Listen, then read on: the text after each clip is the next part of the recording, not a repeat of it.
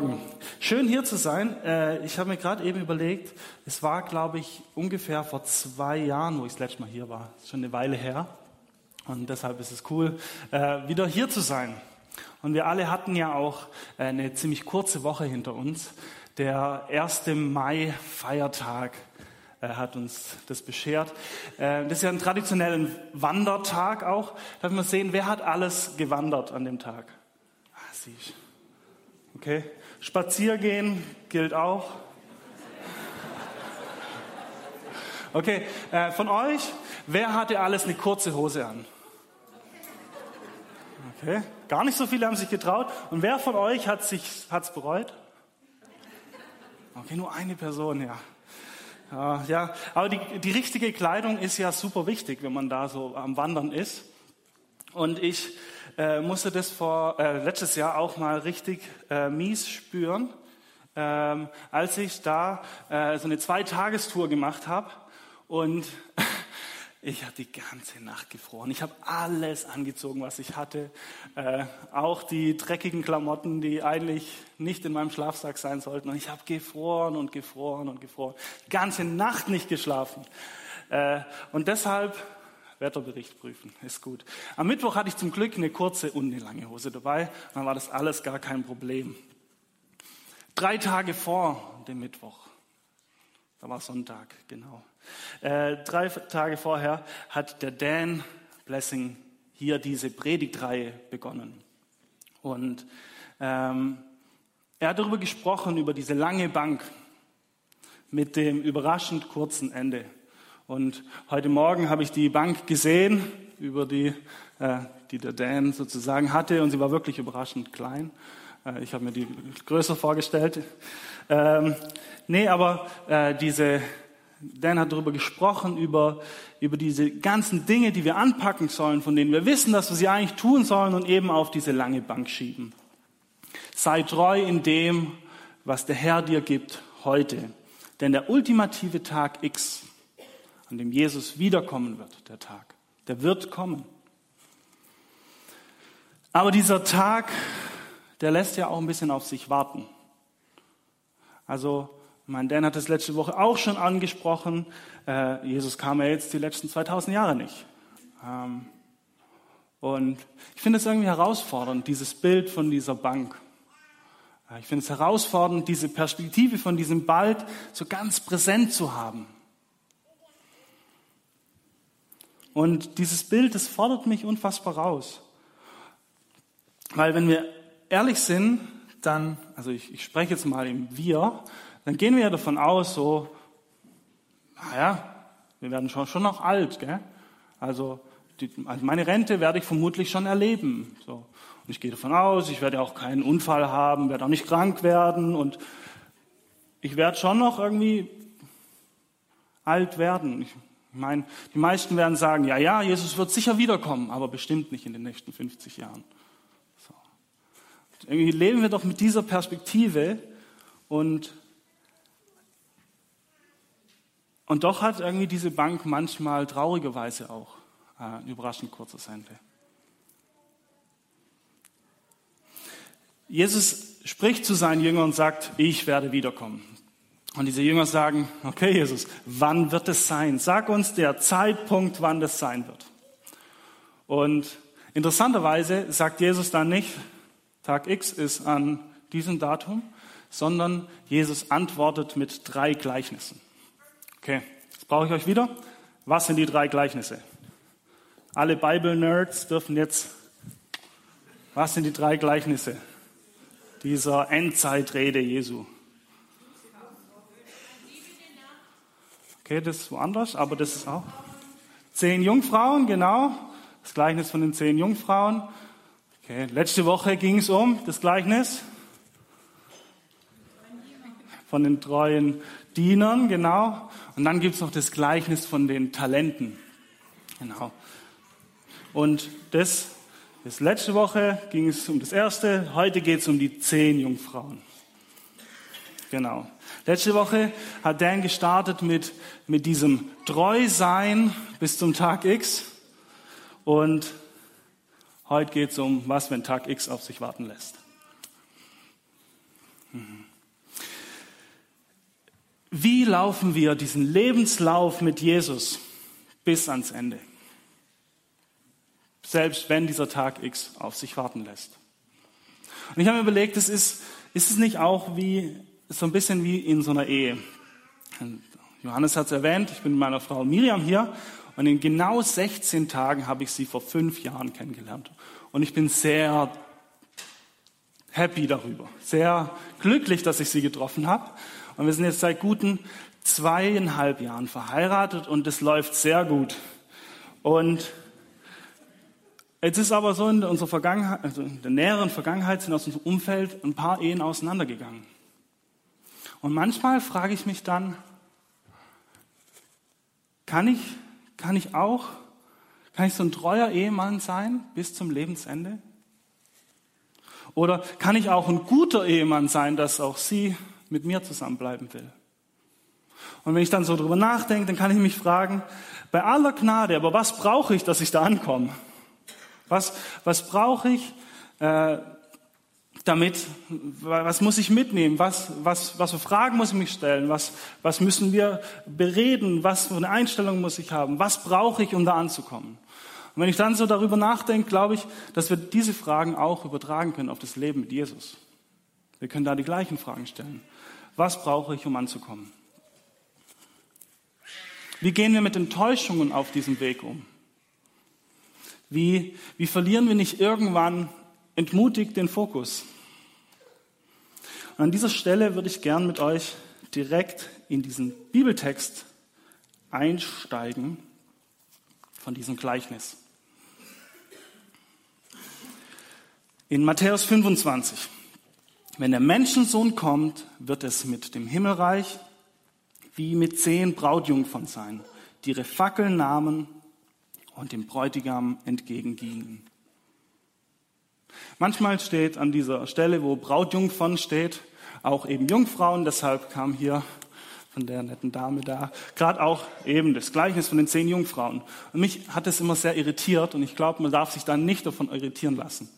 Hier geht es darum, äh, um, um eine jüdische Hochzeit. Und so eine jüdische Hochzeit hat mehrere Phasen und Jesus beschreibt hier die, die Situation von einer Phase in dieser Hochzeit, wo der Bräutigam kommt und zu der Braut ins Zimmer kommt. Okay? Wir nennen es Hochzeitsnacht.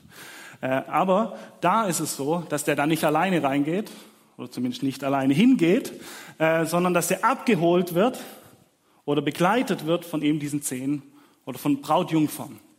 Und diese Brautjungfern sind in der Regel äh, unverheiratete Frauen oder Jungfrauen gewesen. Deshalb wird es auch manchmal so übersetzt. Auf jeden Fall, das ist die Rahmensituation, okay? Bräutigam kommt und er kommt irgendwann und die warten, die gehen ihm entgegen, warten auf ihn und begleiten ihn dann zu der Braut. Das ist die Rahmengeschichte. Weiter im Text. Fünf von ihnen, von diesen Brautjungfern, waren töricht und fünf von ihnen waren klug. Die Törichten nahmen zwar ihre Fackeln mit, aber keinen Ölvorrat. Die Klugen dagegen hatten außer ihren Fackeln auch Gefäße mit Öl dabei. Als sich nun die Ankunft des Bräutigams verzögerte, wurden sie alle müde und schliefen ein. Mitten in der Nacht ertönte plötzlich der Ruf, der Bräutigam kommt, geht ihm entgegen. Die Brautjungfern wachten alle auf und machten sich daran, ihre Fackeln in Ordnung zu bringen. Die Törichten sagten zu den Klugen, gebt uns etwas von eurem Öl, unsere Fackeln gehen aus. Aber die Klugen erwiderten, das können wir nicht, es reicht sonst weder für uns noch für euch.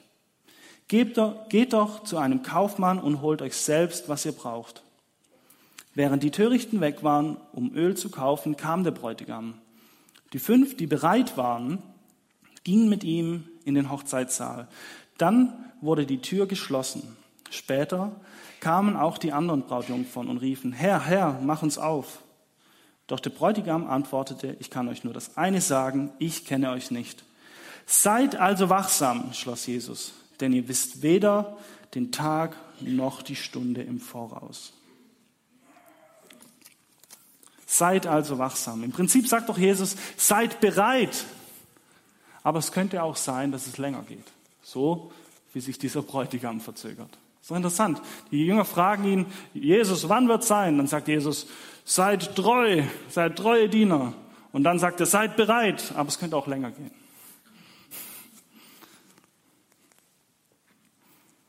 Seid darauf vorbereitet, falls es länger geht.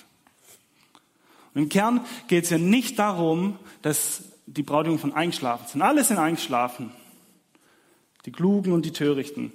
Wer am Ende genügend Öl dabei hatte, entscheidet, ob man zur klugen oder zur törichten Gruppe gehört.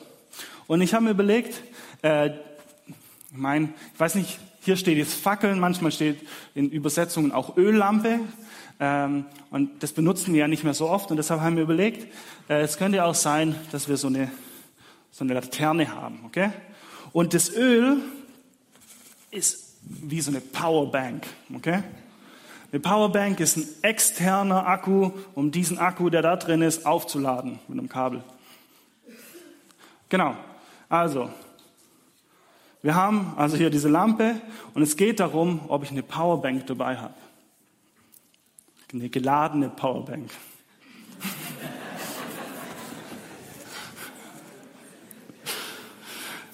Ich möchte noch ein zweites Bild malen. Jesus sagt hier doch, es geht, dass es hier eigentlich um einen Langlauf geht und nicht um einen Sprint. Er sagt letztlich, seid auf einen Langlauf vorbereitet.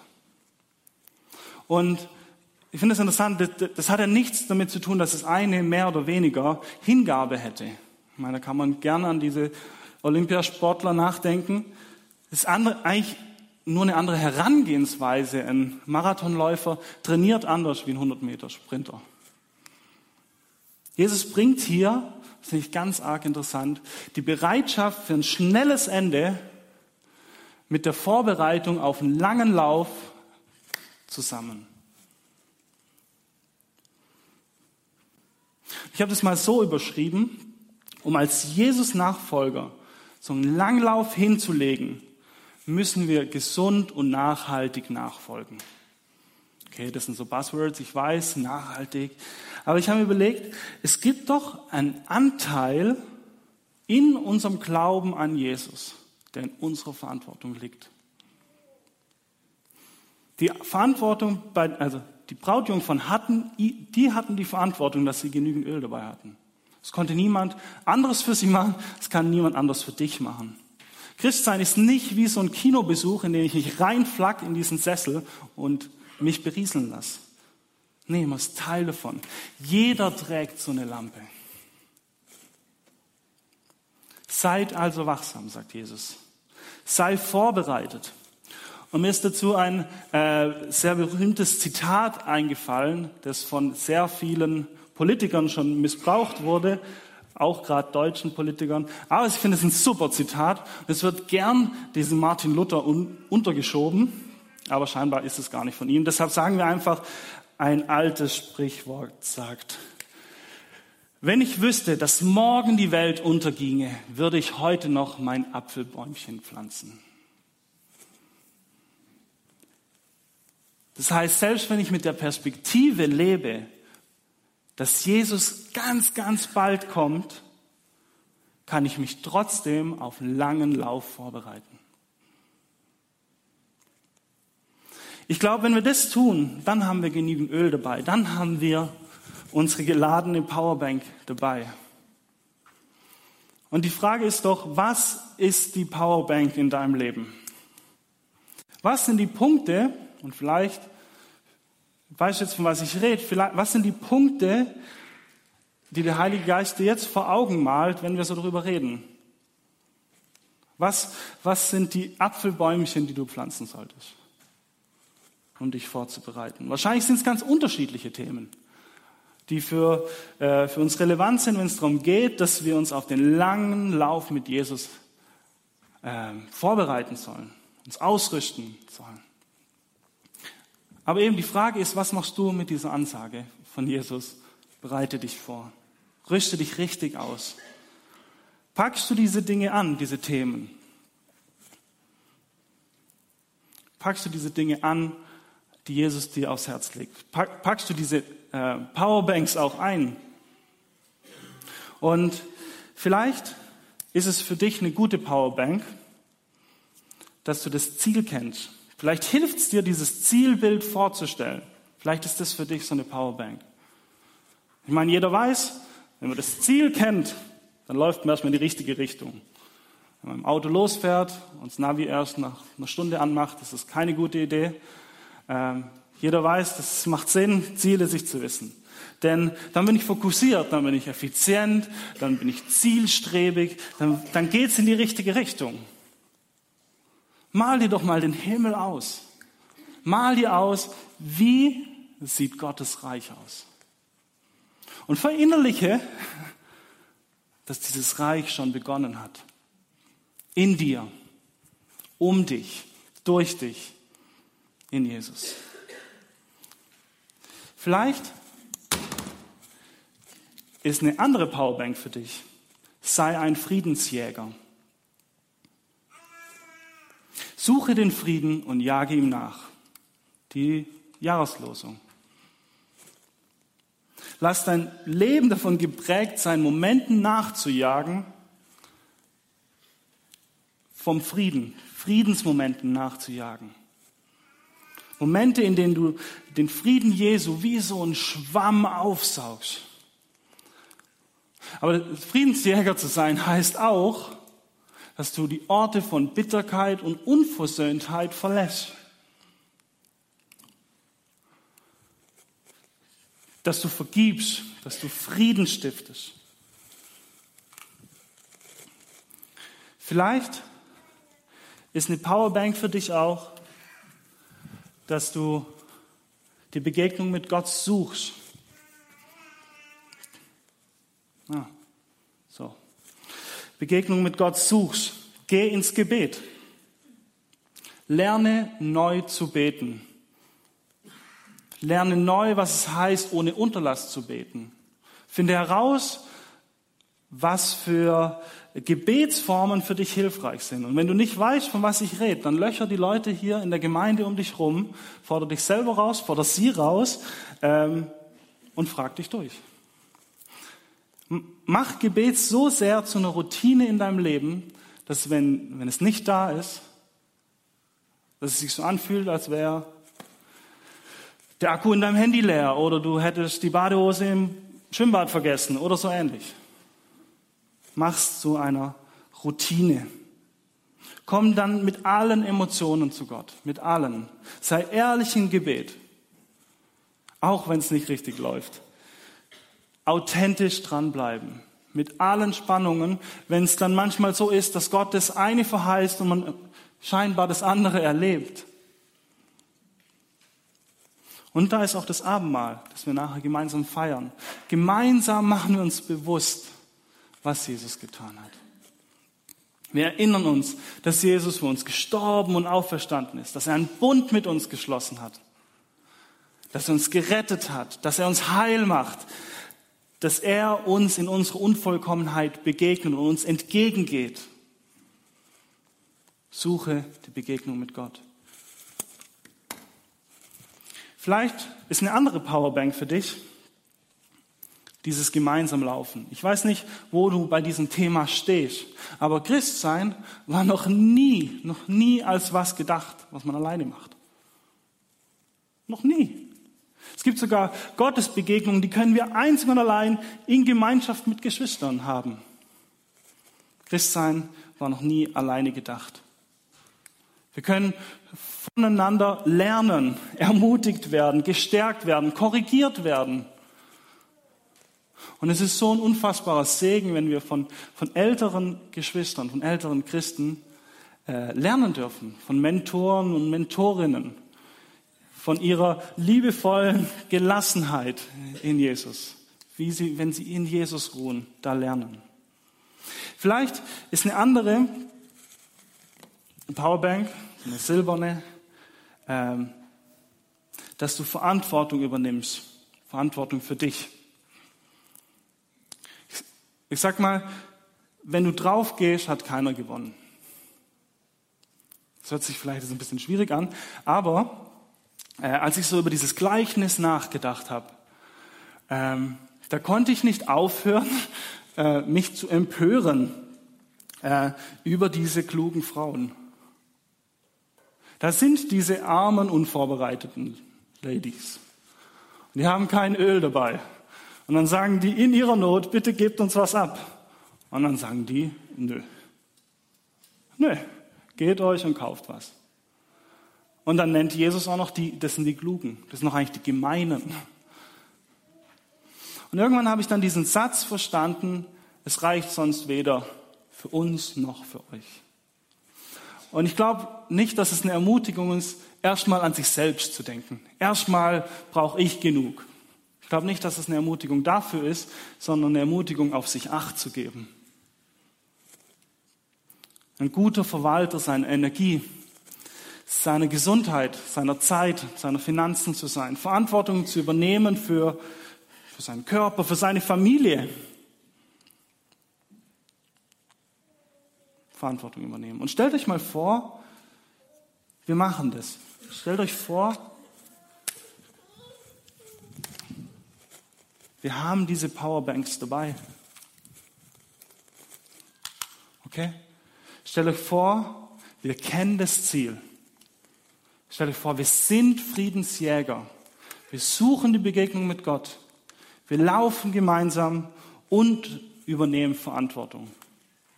Stellt euch vor, wie kraftlos dieser Lauf wäre. Wie ausdauernd. Und dieser, dieser Lauf, dieses Leben mit Jesus, der ist, der ist kein Sprint. Aber er ist auch kein Marathon. Ja? Das Leben in Jesus ist weder Sprint noch Marathon. Ich glaube nicht, dass das Leben mit Jesus, dass der Sinn dieses Lebens ist, irgendein Ziel zu erreichen, sondern mit Jesus auf dieser Reise zu sein. Wir müssen uns das eher wie so ein Prozess vorstellen. Jesus lädt uns alle ein, mit auf diese Reise zu gehen. Und wenn also jetzt diese Reise das Ziel ist, dann sind wir angekommen, wenn wir in Bewegung sind. Wenn die Reise des Zieles sind wir angekommen, wenn wir in Bewegung sind.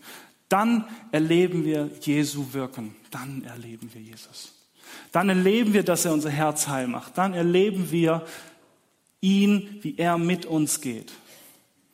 Es ist nicht so, dass wir diesen Weg gehen, dieses Rennen gehen und dann irgendwann kommen wir bei Jesus an. Er lädt uns ein auf eine Reise mit ihm. Und es ist egal, wo du jetzt gerade stehst, er lädt dich ein. Jesus lädt, ein, lädt dich ein, auf ihn zu schauen und mit ihm loszugehen. Egal, was, was diese Woche war, in dieser kurzen ersten Maiwoche. Egal, äh, wo dein Herz gerade steht, egal, äh, was für eine Geschichte du hast mit äh, deinen Mitmenschen, mit Gott, mit was weiß ich, egal wo du stehst, Jesus lädt dich ein, auf ihn zu schauen und loszulaufen. Und ich glaube, ja, wir haben Verantwortung auf diesem Weg. Es gibt einen Anteil bei uns. Ähm, aber Jesus, Jesus ist diese Laterne. Jesus ist unser Licht. Und mit ihm gehen wir da durch. Und es ist nicht so, dass wir uns jetzt hier irgendwelche Powerbanks nehmen und uns abrappeln, um irgendwann bei Jesus zu sein, sondern Jesus ist mit uns da auf diesem Weg. Jesus geht uns mit uns dadurch. Und ich möchte mit euch noch einen, einen Teil von einem Dankeslied von David singen, singen. Ich möchte euch vorlesen. Aus 2. Samuel 22. Das kann man sich sehr gut merken, 2. Samuel 22. Ja, du Herr bist meine Leuchte. Der Herr macht meine Finsternis Licht. Denn mit dir kann ich Welle erstürmen und mit meinem Gott über Mauern springen. Gottes Wege sind vollkommen, des Herrn Worte sind durchläutert. Er ist ein Schild allen, die ihm vertrauen. Denn wer ist Gott, wenn nicht der Herr? Wer ist ein Fels, wenn nicht unser Gott? Gott ist meine starke Burg und macht meinen Weg eben und frei. Er macht meine Füße gleich den Hirschen und stellt mich auf meine Höhen. Er lehrt meine Hände streiten und meinen Arm den ehernen Bogen spannen. Du gibst mir den Schild deines Heils und deine Antwort macht mich groß. Du gibst meinen Schritten weiten Raum und meine Knöchel wanken nicht. Amen.